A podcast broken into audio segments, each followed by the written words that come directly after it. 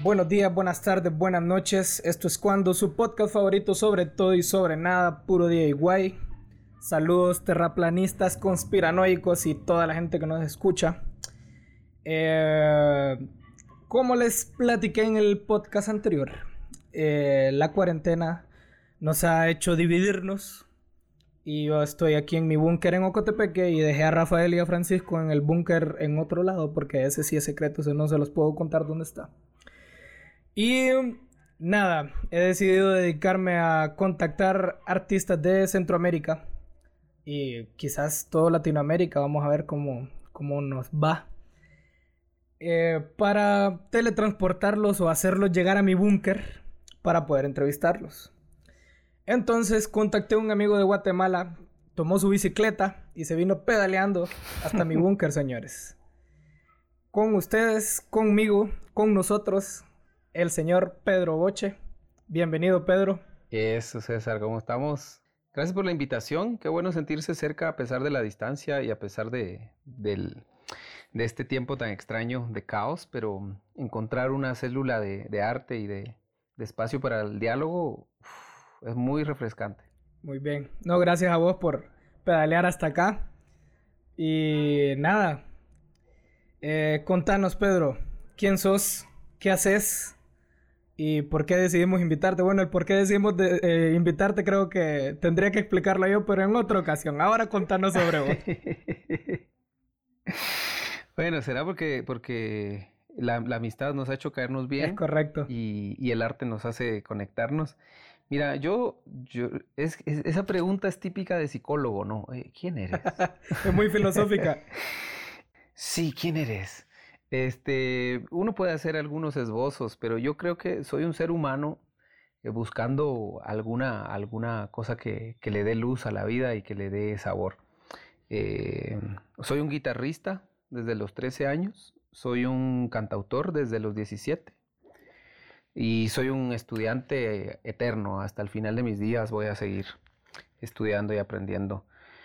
Este, me he presentado pues en, no sé, como unos 15, 17 países con la música y gracias a la música, pero sobre todo gracias a la solidaridad, eh, solidaridad de, mucha gente que me ha apoyado y, gracias a, querer conocer cómo viven otras personas en otros lados, como esa diversidad no solo de Latinoamérica, eh, pero que en Latinoamérica se manifiesta más. Dice Eduardo Galeano que somos una región condenada, condenada a, la diversidad, porque realmente tenemos muchas, muchas cosas lindas que ver por acá. Así que bueno, por ahí puede ir un poco el, resumen de quién soy.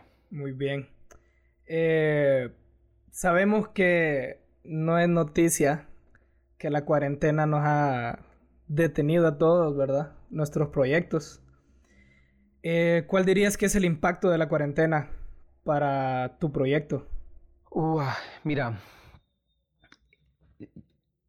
sin temor a ser muy tempranero, eh, yo creo que sí es un momento para replantear todo. O sea, ahorita definitivamente todos eh, vamos a replantearnos todo lo que hacemos.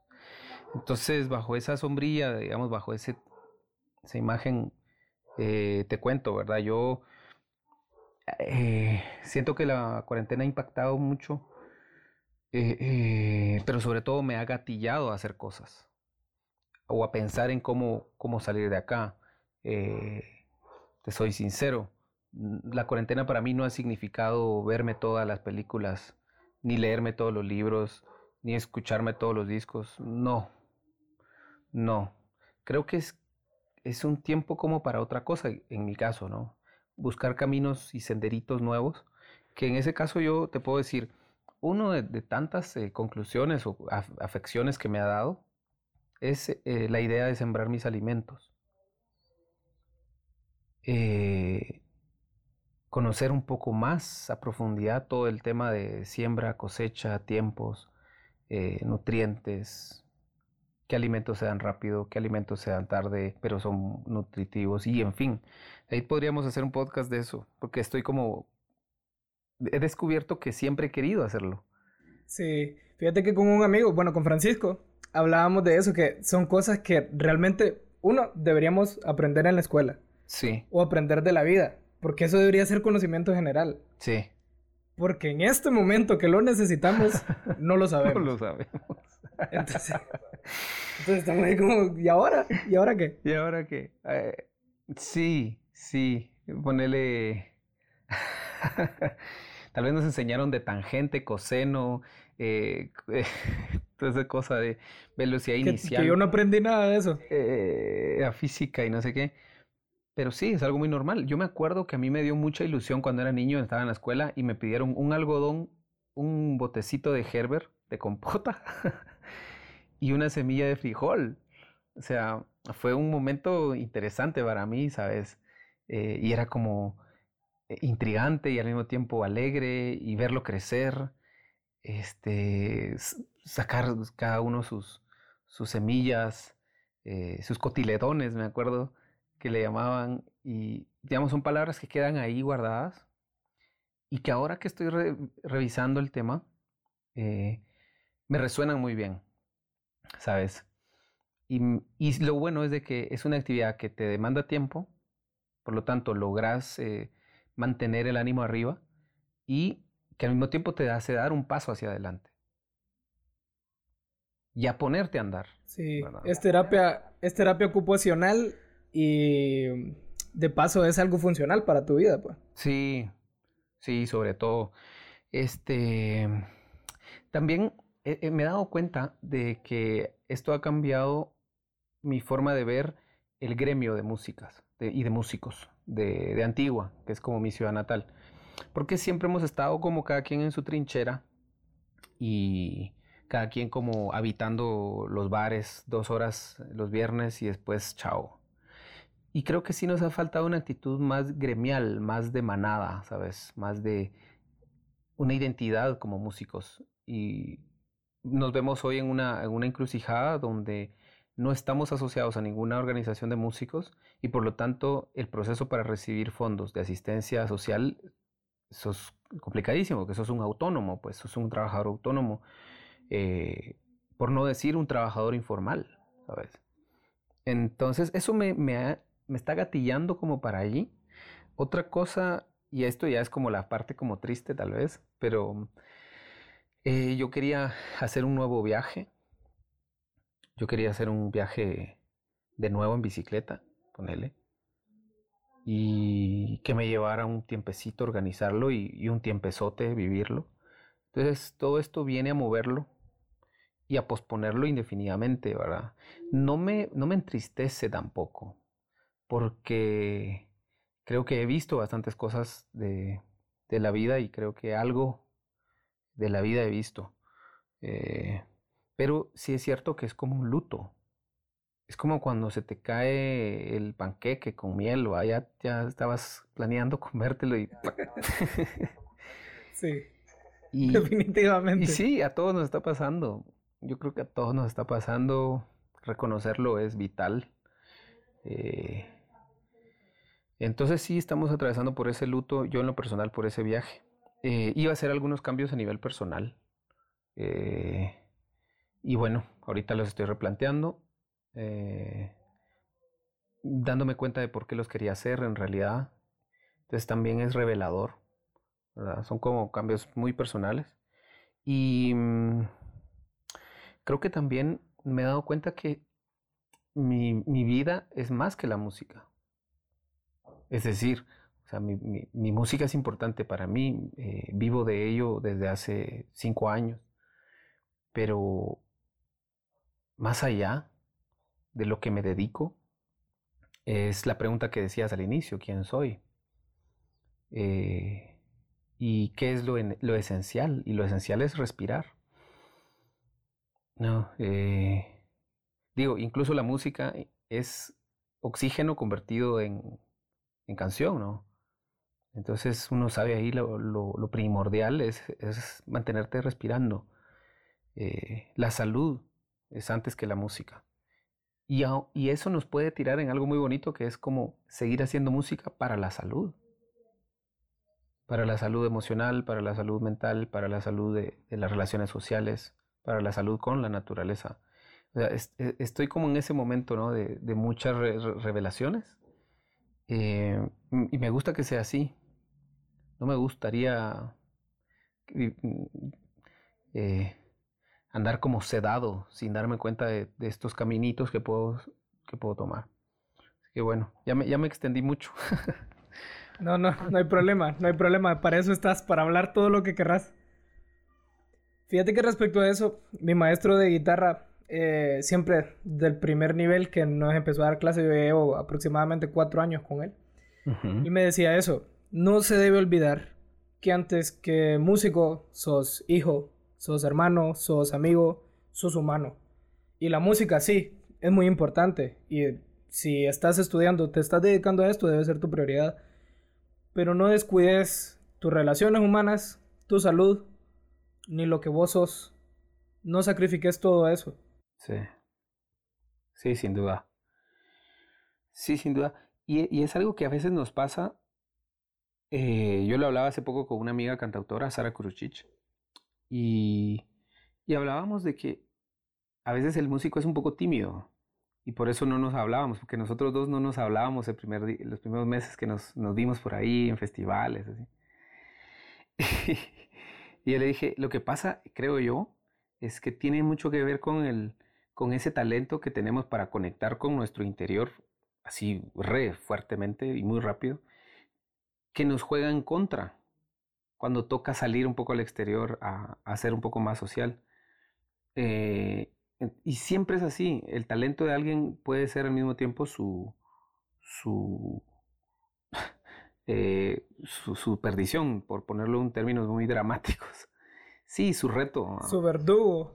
Entonces, por decir algo. Sí, el, no hay por qué aislarnos. Eh, bueno, ahora hay que guardar cierto, cierta distancia, pero eh, yo me he dado cuenta también que hoy el texto, cuando yo le respondo un mensaje a alguien, trato de dárselos con mucho cariño. redescubrir en las palabras esa cercanía. Eh, digamos, no aislarnos, sino buscar otros caminitos para poder eh, encontrar esa, esa emocionalidad que nos hace humanos. Es correcto. Sí, re loco.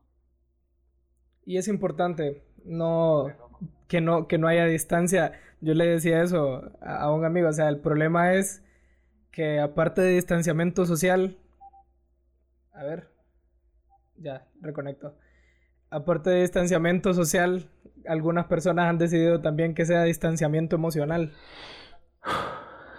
Sí. Y no me parece justo. No, no, yo creo que, mira, yo creo que cada quien va a enfrentar esto de distinta manera, este, desde lo que puede y de lo que tiene. Eh, sobre todo desde el momento en el que estaban atravesando a nivel personal antes de todo esto. Algunos los pudo haber agarrado en curva, yo te digo algo, sinceramente, yo venía de, de regresar de un viaje por Sudamérica. Estuve un año y medio durmiendo en gasolineras, en campings, en casas de desconocidos, en playas.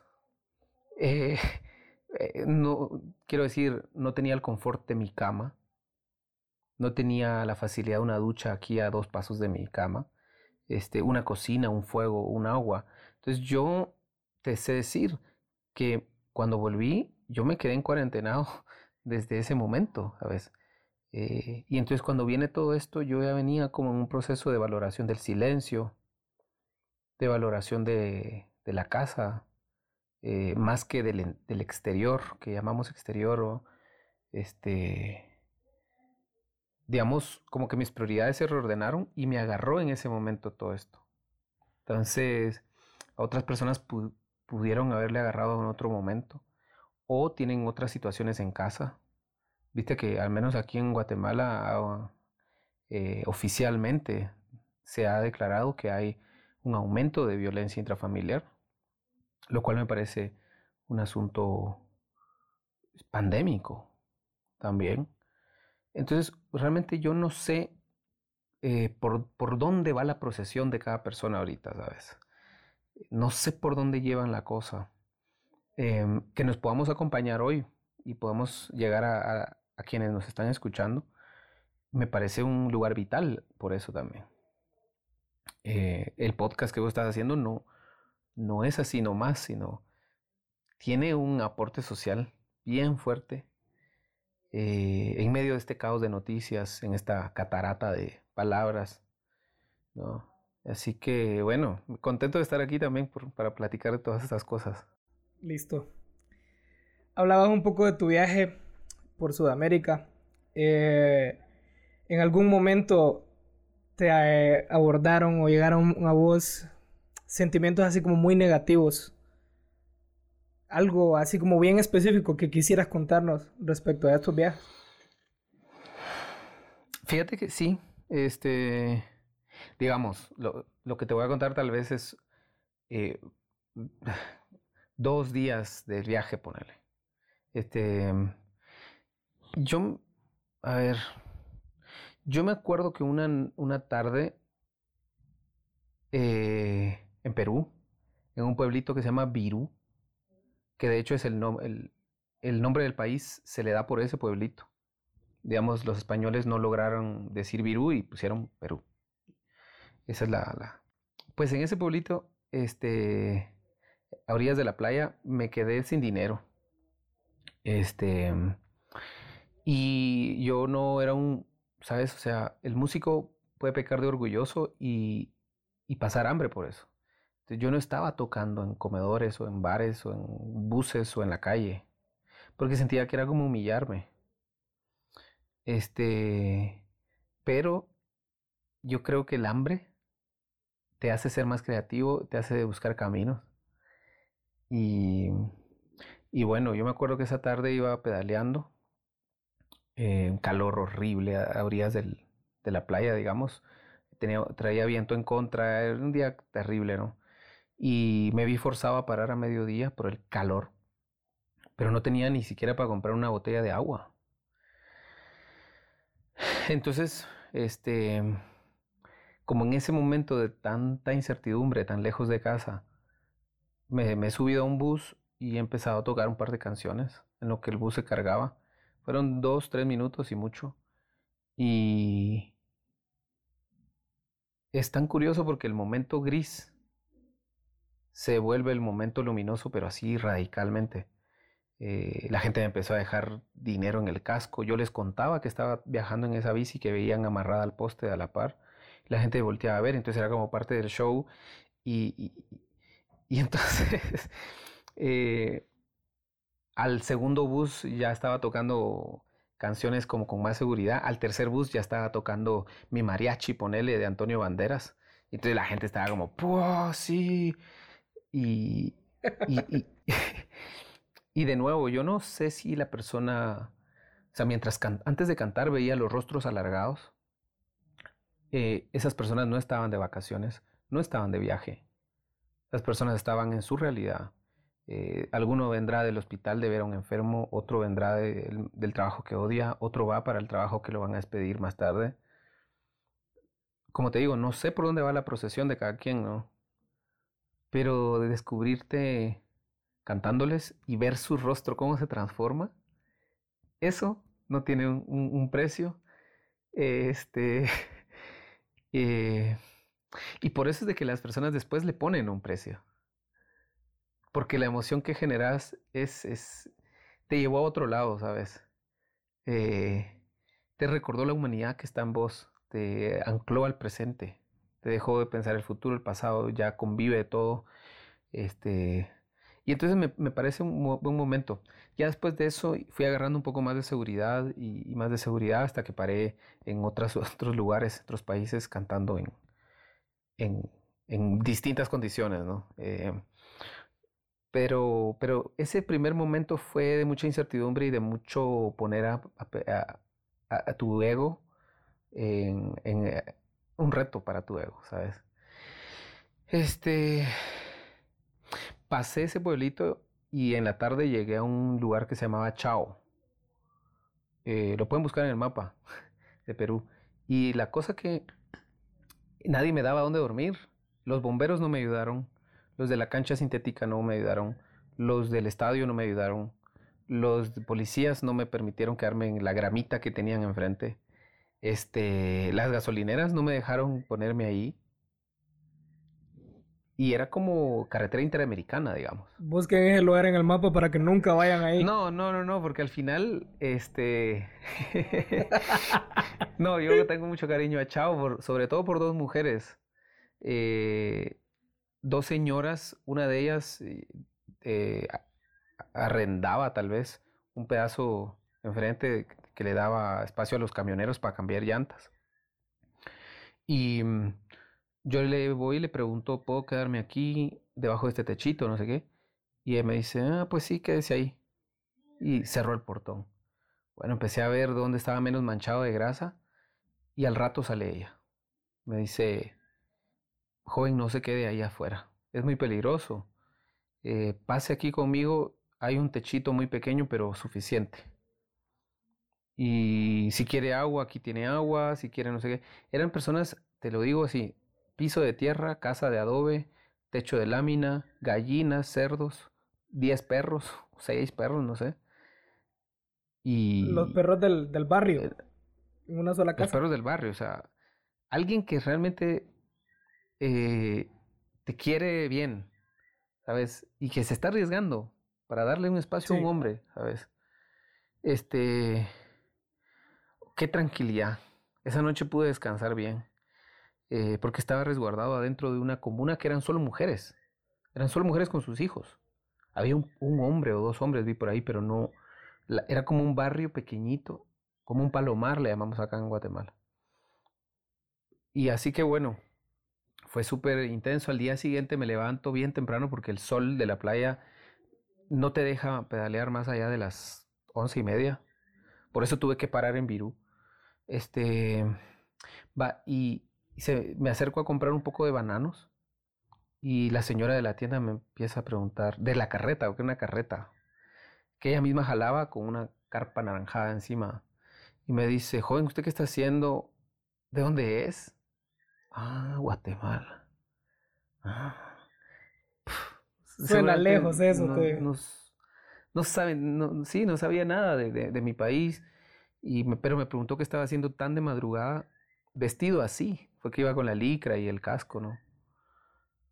Este, bueno, empezamos a hablar y todo y me dice, joven, ¿puedo persinarlo? Sí, sí, claro. Y me abrazó y me, me persinó y me dice, espéreme un ratito. Y empezó a llenar una bolsa con manzanas, con fruta, durazno, banano, y, me la puso en la, en la cosa esta de la bici.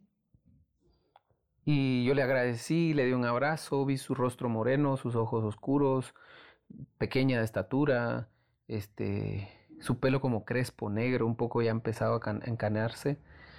Y después me dice, no, espérame otro rato y empieza a llenar una segunda bolsa que cuando me la puso yo me despedí de ella después y empecé a pedalear, el timón tambaleaba, temblaba por el peso y yo ya no podía poner la fruta en otro lugar, tenía que irse ahí, ¿verdad? Después ya arreglé un poquito la cosa, pero eh, es la, solidaridad, creo yo, la que eh, se queda marcada. Más allá de que el momento oscuro, yo me quedo con eso, porque me sirve más.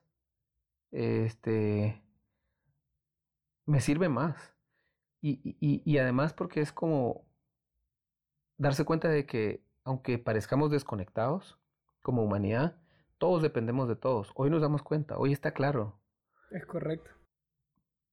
Hoy está clarísimo, pero a veces a uno se le olvida, ¿verdad?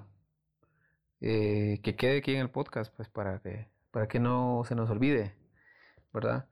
Y bueno, seguí avanzando por la carretera el sol redondito, anaranjado hasta el fondo de la carretera empezaba ya a subir y ya empezaba a subir la temperatura también.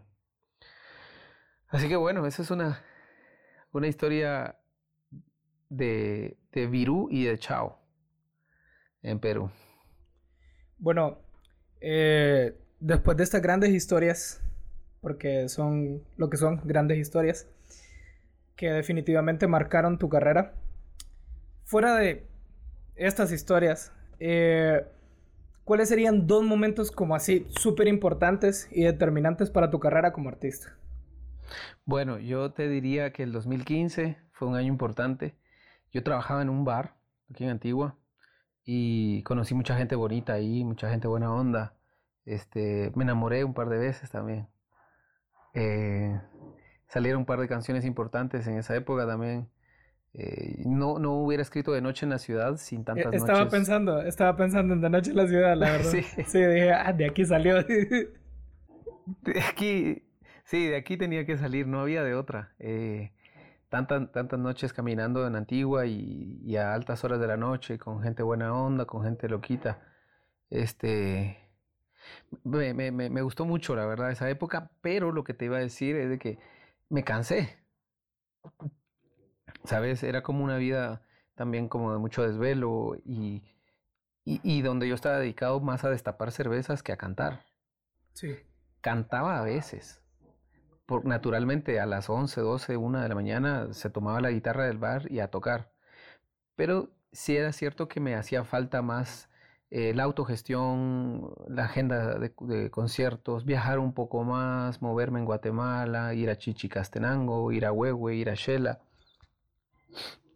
Eh, así que bueno, eh, yo renuncié y con el dinero que había guardado, porque bueno, destapando cervezas con propinas y demás, puedes hacer un poco de plata. Este, me, me fui a viajar por Centroamérica. Pasé El Salvador, Honduras, Nicaragua, Costa Rica, viviendo un montón de cosas muy buenas. Eh, a veces viajé con otros mochileros, musiqueros también. Este, a veces viajé con amigos entrañables, músicos también de Antigua. Y, y me parece que fue un momento determinante porque fue como, este, antes de 2015 como que yo no me decidía. Hasta que lancé el disco Tras Bastidores, que fue grabado en el Teatro Nacional en junio de ese mismo año, 2015. Y lo metí en una cajita y lo lancé en el Teatro de Antigua. Este, fue como decir públicamente, hey, atención, yo hago esto y quiero dedicarme a esto. Públicamente lo acepto. Vamos, eso es lanzar un disco para mí. El primero sobre todo. Así que me parece que es el primer momento importante. Este, yo no, no sé, creo que los dos momentos están pegados ahí.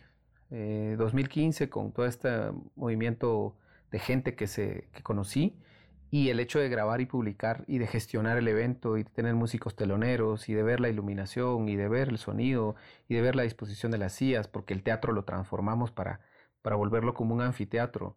Este, fue interesante toda la gestión, así que yo creo que los dos momentos están ahí y son los dos primeros que se me ocurren así fuertes. Ok. Y durante tu carrera, ¿cuál dirías que ha sido como el reto más grande, el reto definitivo de tu carrera? Wow, este. Mira, el reto. Ay, Dios. Yo, yo lo dividiría en dos, en dos, aspectos. Yo creo que el reto es diario. Eh, digamos, tener esa capacidad de volverlo a intentar. Sobre todo cuando sabes que tu música eh, aporta de manera profunda en la letra eh, un contenido que no se va a vender rápido en radios. Debería pasar, sí, pues debería estar lleno el camino hacia eh, eh, el quedarse haciendo nada, pero quiero decir, confiar en que lo que uno está haciendo vale la pena es un reto diario. Sobre todo cuando sos un artista, un artista autogestivo y todo depende de vos. O sea, si vos realmente, ponele, me ha pasado, me golpeé el dedo, este, ahorita, una pequeña molestia ahí que no me deja hacer ni sol mayor, ni re. Si te pasa algo a vos, está estancado en, en cierto sentido. Claro, ahorita es tiempo de escribir, tal vez. Por suerte fue la mano izquierda. Yo soy diestro. Pero lo que te quiero decir es de que depende de tu autoestima, depende de tu eh, efectividad, afectividad para con vos mismo, de tu ánimo, ¿sabes? Ese reto diario, ¡pum! Como el mar, ¿va? El mar siempre intenta otra vez subirse a la playa y no puede y vuelve a intentarlo. Y me parece que ese es el reto diario, ¿no?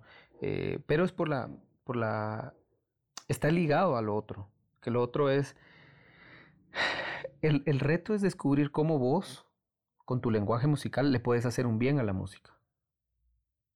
Sobre todo porque la música nos da vida. Entonces, por lo tanto, en mi opinión, eh, si la música nos da vida es porque es un ser vivo. Es una idea re loca y tal vez me dirás, este, estás filosofando mucho. No, yo estoy totalmente de acuerdo con mucho tiempo. sí, he querido llegar a esa, a esa conclusión y yo, yo lo veo así. Entonces, el reto es cómo hacerle bien a tu música, cómo hacerle bien a la música. Eh, y ese, ese reto es, diario. Y lo otro que quería mencionar, por eso te mencionaba dos aspectos, es, eh, yo creo que el reto está por venir. Es decir, tuve estos 15 años o más para escribir canciones. Y es ahora en donde viene el verdadero reto de cómo lograr llevar tu música a pesar del sistema económico que se nos va a venir a partir de en cinco o seis meses, ¿sabes? Este, ahí está el reto. No lo puedo imaginar todavía, pero, pero bueno, eh, si el reto hubiera estado en el pasado. Pero es importante tener una visión. Sí, y fíjate, imagínate que el reto fuera en el pasado. Yo te dijera, mi mayor reto fue en el 2010. Y, y entonces, ¿ahora qué hacemos? ¿Qué montaña hay que subir? Ah, ya nos quedamos mejor ahí porque no hay otro más reto enfrente, ¿no? Entonces, no, el reto está en el futuro, este, algo va a ser, eh, tampoco me encuadro tanto en el futuro, ¿no? Estoy en este momento con vos ahorita hablando este, de música y de arte, conectando Honduras con, Guatemala, así que bueno, pero eh, el reto es diario. Bueno, eh, has viajado por Centroamérica y has viajado por todo Guatemala, pero en cuanto a la escena musical de Guatemala y de Centroamérica, ¿cómo la describirías? Mira, yo, yo tengo que sí o sí recordar cómo es Suramérica. Este, ponele, toda Centroamérica cabe en la mitad de Perú. Yo Perú lo atravesé en bicicleta. Sí. son distancias muy grandes. Entonces, cuando yo, yo pienso en esas distancias, regreso a Centroamérica y la veo pequeña. No, no es una característica mala. Eh, hay poemas aquí en Guatemala que dicen, no amamos nuestra patria porque sea pequeña, la amamos porque es la nuestra. Este, es decir, no estoy queriendo decir nada más que la verdad, digamos. Em, entonces yo la veo pequeña, la veo que tiene una potencialidad enorme de conectarse más entre artistas, porque digamos, no son distancias insalvables de 1500 kilómetros, ¿sabes? Eh, es que sí, yo, yo siento que el hecho de que sea pequeña debería ser una ventaja. Pues. Sí. Deberíamos de agarrarnos de ahí. Sí, es, es una ventaja. Y sobre todo en esta época que yo estoy viendo en Centroamérica, el surgimiento de muchos festivales de cine, por poner un ejemplo. Ponete a revisar gente que hace cine ahorita en Centroamérica. y son una cantidad enorme. Y sabes qué? Los de cine saben trabajar más en colectividad que nosotros. Definitivamente. Porque el trabajo de cine te requiere un trabajo de gestión colectiva, sí o sí. Si no, no sale la peli. No sale.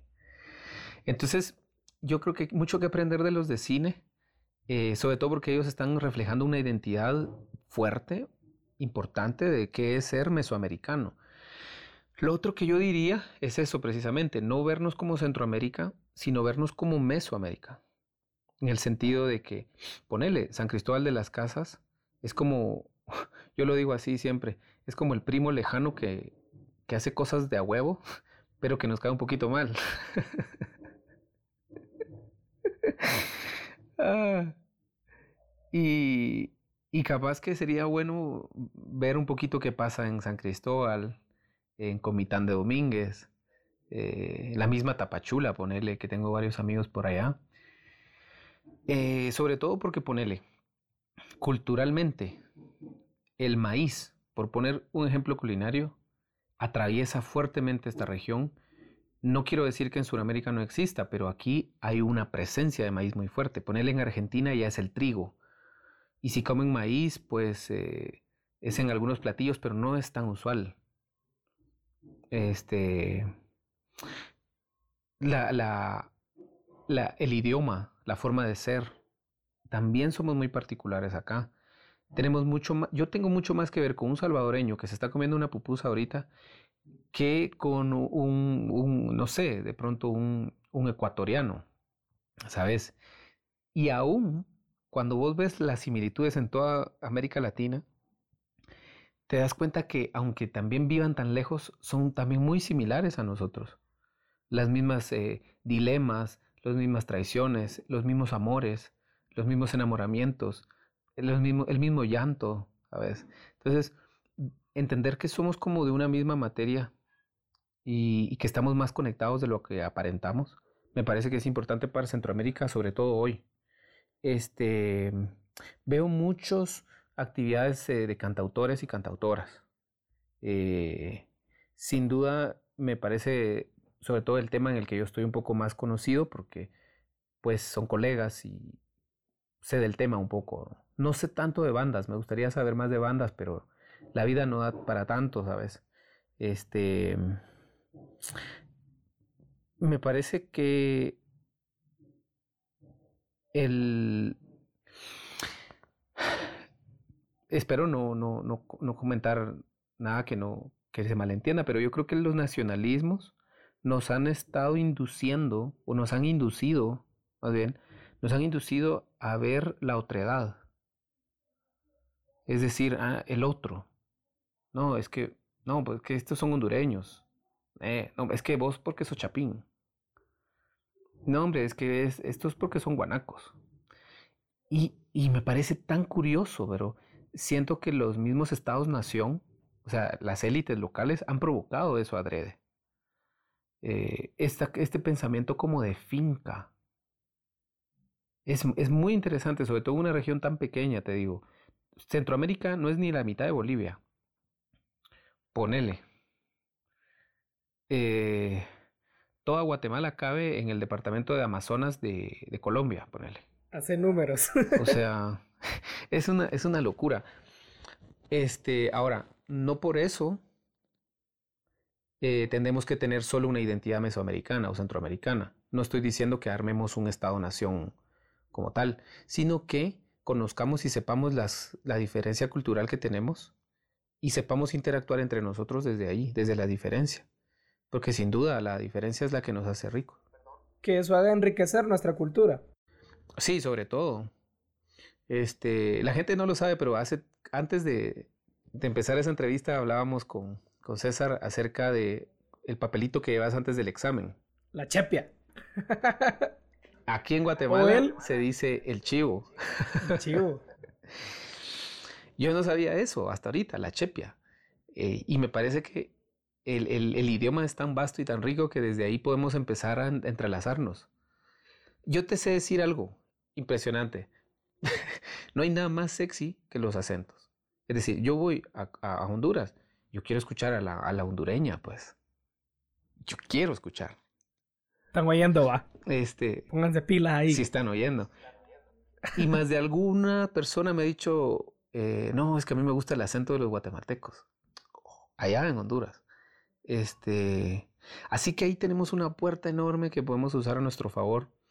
Eh, empezando por el lenguaje. Eh, en, pro de unir esta, esta diversidad de cosas que pasan en Centroamérica, en esta región tan, tan rica que tenemos de Caribe. Eh, así que bueno, por ahí va un poquito mi análisis de cómo veo Centroamérica. Conectando un poco Centroamérica, Guatemala, ¿has, o sea, hay alguna colaboración soñada que, o sea, vos digas, pucha, hasta que no hagas esa colaboración, no vas a descansar? Mira, eh, hay cantautoras interesantes y cantautores interesantes. Por mencionar a alguien, porque empiezo a mencionar a alguien y se me van a quedar en el tintero muchos, pero yo pienso que Seiya Ubao de Nicaragua está haciendo algo interesante.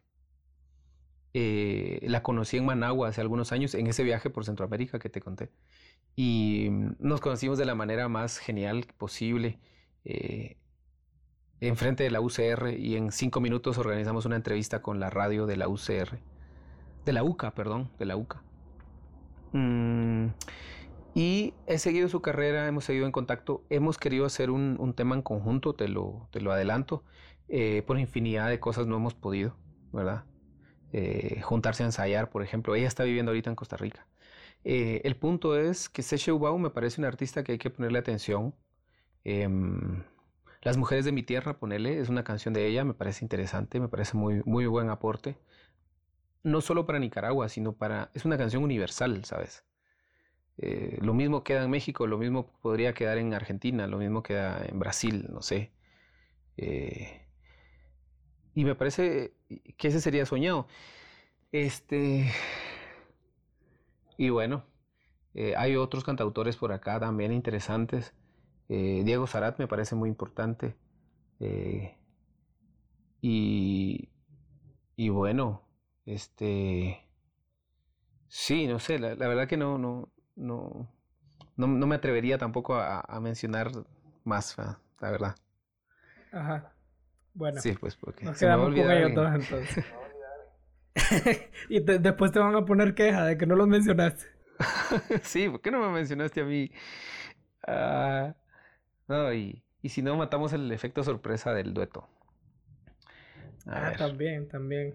Lo que ustedes no saben es que Pedro ya tiene hecho un álbum con todas las colaboraciones y no las quiere contar ahorita, eso es. Sería soñado, sí, sí, sí. eh, pero sí, por ahí será la cosa. Una pregunta sugerida, vaya por, por uno de nuestros compañeros de, de Esto es Cuando. Fue, si vos escribieras música por encargo, que no sé si lo haces o lo has hecho, ¿para qué artista, o sea, un artista icónico o un artista que vos querrás mencionar, te gustaría escribir una canción? Alarán. Mm, mira, nunca he escrito canción para nadie, digamos. Este. El proceso ha sido bien libre y no ha sido como, esta rola la voy a hacer para que la cante tal. Ah, nunca, nunca. Capaz es por el, el medio ambiente musical que nos movemos. Otra cosa sería si estuviéramos en la Ciudad de México, ponele. Este, porque además, como te digo, me gusta mucho el tema de cantautor y cantautora. Y entonces, ¿cómo le vas a dar una canción para que la cante si ella escribe las mismas, su propia obra, ¿no? Este, soñado, así soñado. Mercedes Sosa está como en la en primer lugar, ¿verdad? Porque cualquier persona pensante eh, existente, viviente en la vida, hubiese querido escribir una canción y que Mercedes Sosa la cantara. Cualquier persona en el mundo. No te preocupes. no te preocupes de eso. Y, y sí, em, contemporánea o que pueda cantarla porque está viva, este, Natalia Lafourcade. Ella escribe su obra también, pero también hace temas de otros. Este, eh, me gusta mucho Ile. Eh, no sé si has escuchado a Ile. No, no. Fantástica, de Puerto Rico. Eh, aparte es mi crush, entonces bueno. Ah, Nos vamos a conectar aquí. La, la meta de esto es cuando conectarnos. sí, Willy, pero ella, para más señas, ella era la cantante de Calle 13 en el tiempo que estaba, digamos, Latinoamérica y todo Ah, este no, ahora ya sí sé quién es entonces. No, muy bien. Sí, no, y ahorita tiene su carrera en solitario y es, es, es, es preciosa. Todo, todo me gusta. Este, pero sí, digamos, si escribiría una canción a alguien de Centroamérica, yo tal vez escribiría algo para Sesha Ubau, em, porque de hecho en esas estábamos, pero, pero bueno, este, ya, eh, en su momento se dará, porque me parece que tiene un lenguaje uh, que me gusta, ¿sabes? O sea, un, un, tono de voz que me gusta, que, que, tiene un color propio su voz, así que eso también me, me motiva. Y de momento estas cuatro personas, si te das cuenta, todos son mujeres. Em, no, no he mencionado ningún hombre. Bueno, ya hay suficientes hombres, ya tienen que surgir más mujeres. Eh, suficientes somos nosotros, machos. Bueno, no. Está bien, está bien. Para cerrar. Eh, ah, decime, pero algo. decime, ¿quién, preguntaba eso? ¿De quién se, se... llama Rafa. Rafa es como el, otro host del, del podcast. Eso. Saludos para Rafa si nos está escuchando. Sí, lo voy a escuchar porque tiene que editar esto. Tiene que escucharlo. tiene que editar. Saludos, Rafa. Eh, en esto es cuando tenemos una playlist en Spotify que se llama Tripear la Música. Y en esta playlist nos gusta interactuar con las personas que nos escuchan y con las personas que invitamos. Entonces, eh, me gustaría que hagas dos recomendaciones musicales. Puede ser artista, puede ser una canción en específico, para poder agregarlos a esta playlist. Sí, mira, tenés que sí o sí poner fina ropa blanca de Luis Alberto Spinetta. Sí o sí. Listo, ahorita ya. Sí o sí. ya ponela. Este. ponete. Este. Ah, yo es que solo escucho a Spinetta. eh, ponete. Sí, sí, este, los libros de la buena memoria. Ponete. Ah, Kamikaze, ponete mi elemento, pero la versión de las bandas eternas. Este. Ponete 8 de octubre. Eh, con Ricardo Mollo. Uf, o sea. Yo te puedo armar una playlist solo de espinetas. Y, una playlist. Y nada más. Vamos a tener que hacer una sola playlist de recomendaciones de Pedro Boche. Pero ponele, este... A mí me gusta mucho lo que hace Robbie Draco Rosa. Eh, digamos, por mencionar a alguien que esté vigente y vivo, digamos. Que Luis Alberto Spinetta ya nos dejó pero nos dejó mucha obra. Em, pero Robbie Draco Rosa me parece muy, muy interesante, sobre todo después de, este renacer que ha tenido a causa de su enfermedad y de cómo ha reorientado las prioridades en su vida. Este, me parece muy edificante lo que hace, además de una calidad brutal, o sea, un sonido hecho en Miami, pero no con, el, con la intención de hacer reggaetón en Miami, sino con una intención de hacer música, con un gran contenido lírico, con un gran contenido eh, musical, pero con la calidad que te puede dar un mercado como ese, ¿no? Entonces me parece un artista muy, muy fundamental, eh, muy libre también.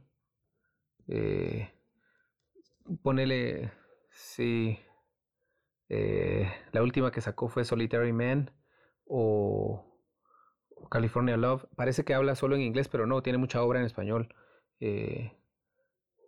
más, me gusta mucho, más y más bueno, mucha gente lo debe haber recordado porque hizo el dueto con Ricky Martin. Digamos, es como la canción más comercial de él. Em, parece como un son cubano, ¿sabes? Eh, me encanta cómo, cómo hace el uso de su voz. Hay unas notas que hace en el coro que son altísimas y a él les queda como que fuera mantequilla, ¿sabes? Entonces me, a mí realmente me gusta mucho lo que hacen ellos. Este... Eh, sin duda hay algo de Loli Molina por ahí, tal vez. Algo del disco Rubí, ponele. Este. Las cosas que se quedan en voz me, parece una gran rola. Eh, sí, sí, sé como el sol o viajando, ponele. Em, habría algo de Drexler, seguramente. Eh, me gusta mucho Organdí, que no es una canción tan conocida de él, pero que a mí me parece muy tierna y muy bonita muy bien lograda, aparte las guitarras casi sin, creo que no tiene percusión la rola, pero vos podés perfectamente bailar una samba con eso.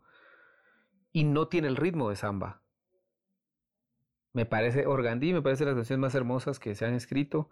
Eh, el fuego y el combustible iría por ahí también, del disco 12 segundos de oscuridad. Em, eh, yo sí o sí pondría Los Hijos del Sol cariñito. Esa iría al inicio de la playlist. Ok. Bueno, ya van como 20 este canciones de la playlist. Y no importa, está bien. Vamos a organizar la playlist solo de Pedro Boche realmente, porque ya. Es, es, es, para que, es para que cuando aburra un poquito ya la misma playlist puedas meter otras dos sugerencias de las que dije y así se va renovando. Las voy a tener anotadas en una lista que hoy voy a agregar esta. ¿Cómo se llama la playlist, dijiste? Se llama Tripear la Música. Recuerden escucharlo y utilizar el hashtag al momento de publicarlo, Tripear la Música. Porque fue nuestro consejo desde el primer episodio que hay que tripear la música. O sea, está bien escucharla, pero hay que tripearla. Porque...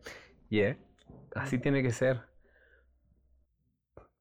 Así tiene que ser. Entonces, para despedirnos, Pedro, eh, algunas palabras que querrás darle a las personas que escuchan nuestro querido, acogedor y muy sincero podcast.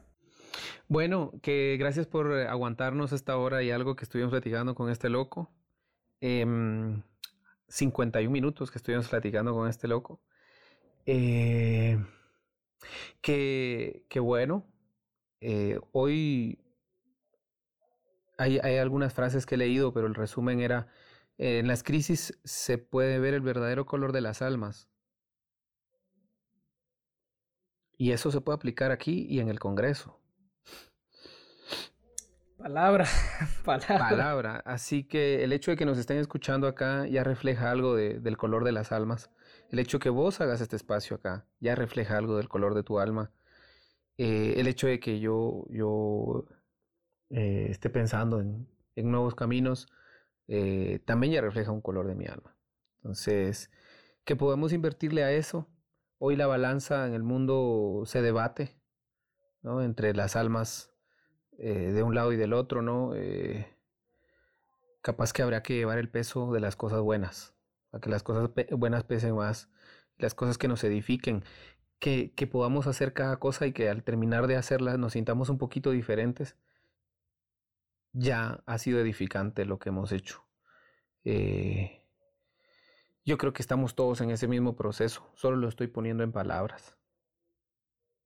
Ah, no, Solo lo estoy poniendo en palabras. Todos estamos reordenando prioridades y mm, qué bueno. Este, ahí nos seguimos encontrando en la música, en los espacios y, y si podemos coincidir nuevamente en el podcast para hablar de este y otros temas del tercer o cuarto tipo.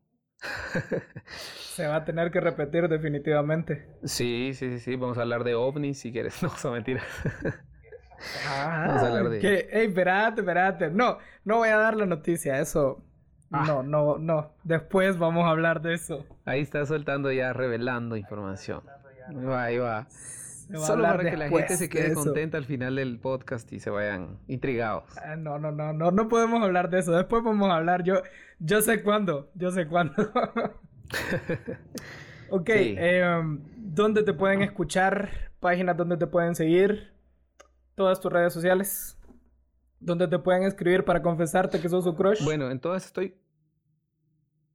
Mira, eh, me pueden escribir a Pedro Boche como Noche, pero con B alta o B labial o B nomás. Este, en todas las redes, digamos. Más que todo me mantengo activo en Facebook, este, o en Twitter, la verdad.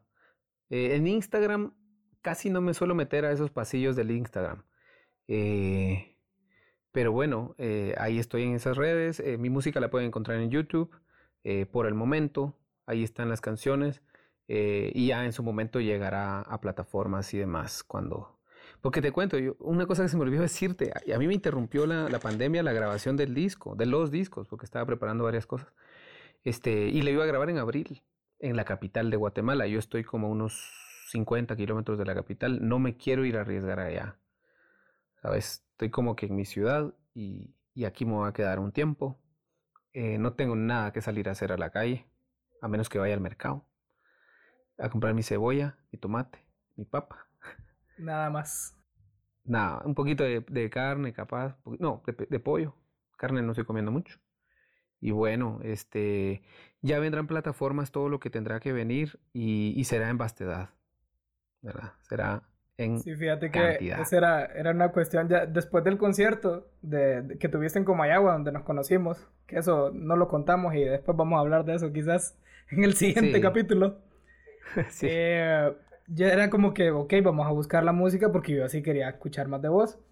Entonces encontré en SoundCloud y en Bandcamp creo que encontré una canción. Sí. Y, y, era, con Francisco era, hay que escribirle el tema y decirle que suba su música a Spotify, lo necesitamos en Spotify. Entonces, bueno, va a llegar el momento, va a llegar el momento. Sí, sí, sí, sí, va a llegar el momento. Eh, y, y, yo sigo escribiendo acá, así que cuando llegue el momento va a haber, no sé, cuatro discos publicables, fácilmente. Eh, excelente. Sí, Sí, sí, no hay, no hay ninguna preocupación. Lo importante es mantenerse sano, seguir, seguir respirando. Así es. Bueno, señores, esto es Cuando, su podcast favorito sobre todo y sobre nada, puro DIY. Seguimos con las entrevistas, artistas y nada. Eh, gracias por seguir con nosotros, gracias por seguir escuchando, gracias por su tiempo. Eh, manténganse sanos, cuídense. Eh, dejen la conspiración que las antenas 5G no les va a hacer nada. Mm, si quieren entender un poquito más sobre lo que digo, sigan a Pati Navidad en Twitter. Y nada. Gracias. Gracias a ustedes. y nos vemos pronto en ese subpodcast de confianza, su distribuidor autorizado. Nos vemos.